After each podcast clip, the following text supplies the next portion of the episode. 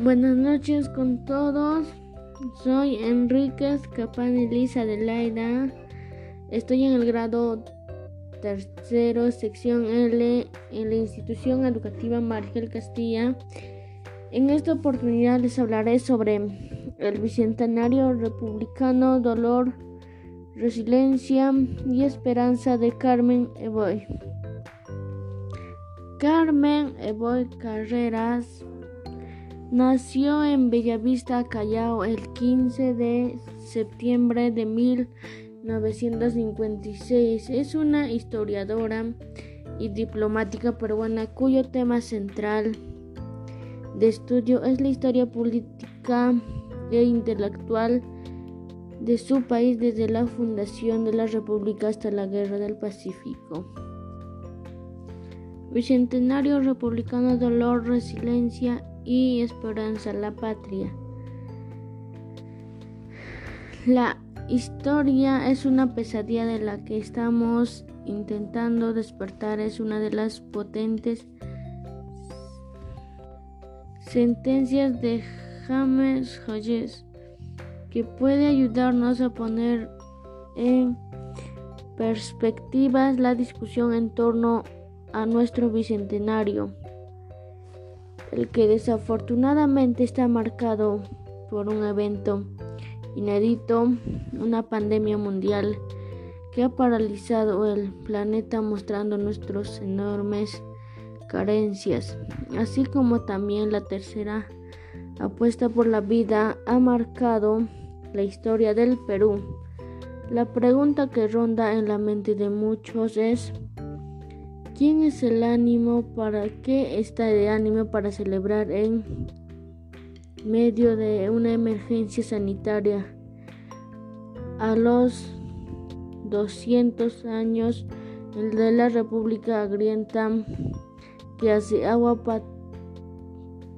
por todos lados, considerando nuestro sistema de salud a punto de colapsar y una pobreza que avergüenza. Somos realmente 30 millones de hombres y mujeres libres.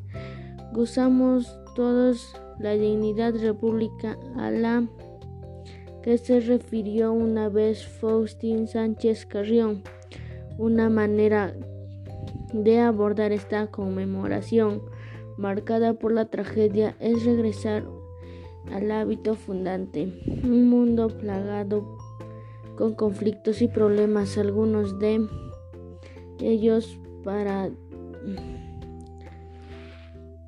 similares a los estados viviendo en la actualidad.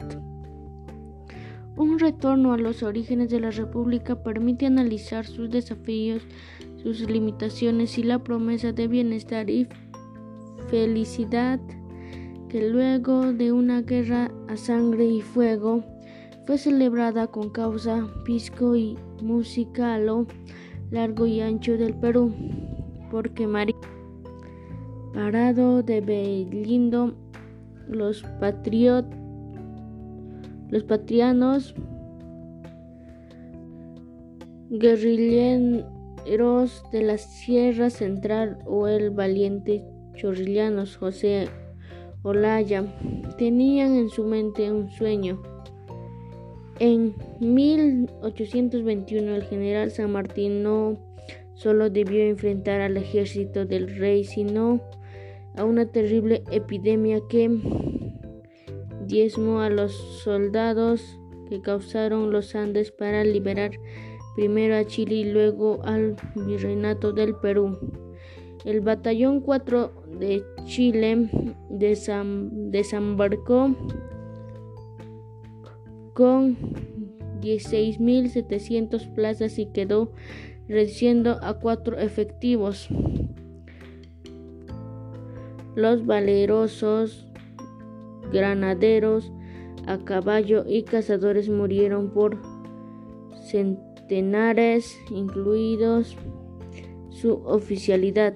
¿Qué enfermedad atacó a los miembros de la expedición libertadora y vísperas de la declarada la independencia en la capital del poderoso virreinato, la epidemia perturbó de tal modo al residuo militar que escribió, estoy loco, créeme, usted de buena fe que alguna vez me encontró desesperado y ahí pronto de atacar al enemigo y aventurar la suerte en una acción decisiva para salir cuanto antes de ese infierno. Estamos tristes en vísperas de nuestro bicentenario, pero tal vez es, ese dolor nos lleva a reflexionar sobre las viejas ideas a justicia e igualdad. Y luego que la plaga haya pasado estemos dispuestos a contribuir una república en la que todos los peruanos sean presentados, apreciados, sobre todo amados si tuviera que enumerar algunas de las razones por las cuales en una república fundada por provincianos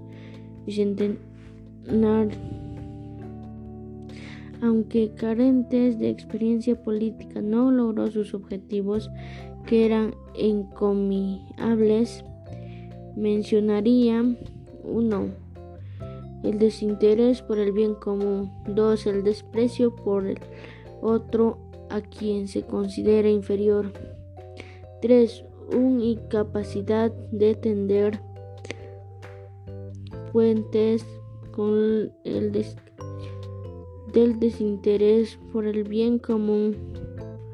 Nace la idea del Estado como botiquín de cada oela y pretendientes al poder reparto a su antojo. El Congreso actualmente funciona en una suerte de mundo paralelo con plataforma electoral, ello mientras miles de peruanos no encuentran un lugar para enterrar a sus muertos en el cementerio y cientos más aún luchan por su vida en el hospital carentes de camas y doctores por la pandemia del COVID-19. La mayoría de las personas están tristes en víspera de nuestro bicentenario, pero tal vez ese dolor nos lleve a reflexionar sobre los viejos ideales de justicia e igualdad y luego que la plaga haya pasado estemos dispuestos a construir una república en la que todos los peruanos sean representados, apreciados y sobre todo amados. Es las dimensiones de la condición humana y hacerlo finalmente hermandades como una nación diversa y única, como muy bien dice nuestro lema patrio, firme y feliz por la unión. A pesar de las dificultades de esto, supone que es la última ruta a la que decidimos transitar y es que no podemos ignorar las señales que nos muestran el país del fragmento por la corrupción y el devastación del medio ambiente, en la que las personas se resisten a respetar a aquellos que piensan diferente y en donde uno de cada tres ciudadanos no confía en el otro. Sabemos por nuestra historia que nuestro país no se libera si no confronta aquello que lo tiene sometido. Este trayecto al bicentenario está hecho de cada oportunidad en la que, reunidos alrededor de una mesa de trabajadores, nos encontramos como líderes y liderazas y autoridades honestas y comprometidas a sacar a sus pueblos adelante. Esas ideas innovadoras y cargadas de posibilidad hacia el futuro. Cada peruano y peruana tiene un objetivo y tiene que lograrlo. El éxito se debe a lo que nos esforzamos cada día para lograr nuestro objetivo. Gracias.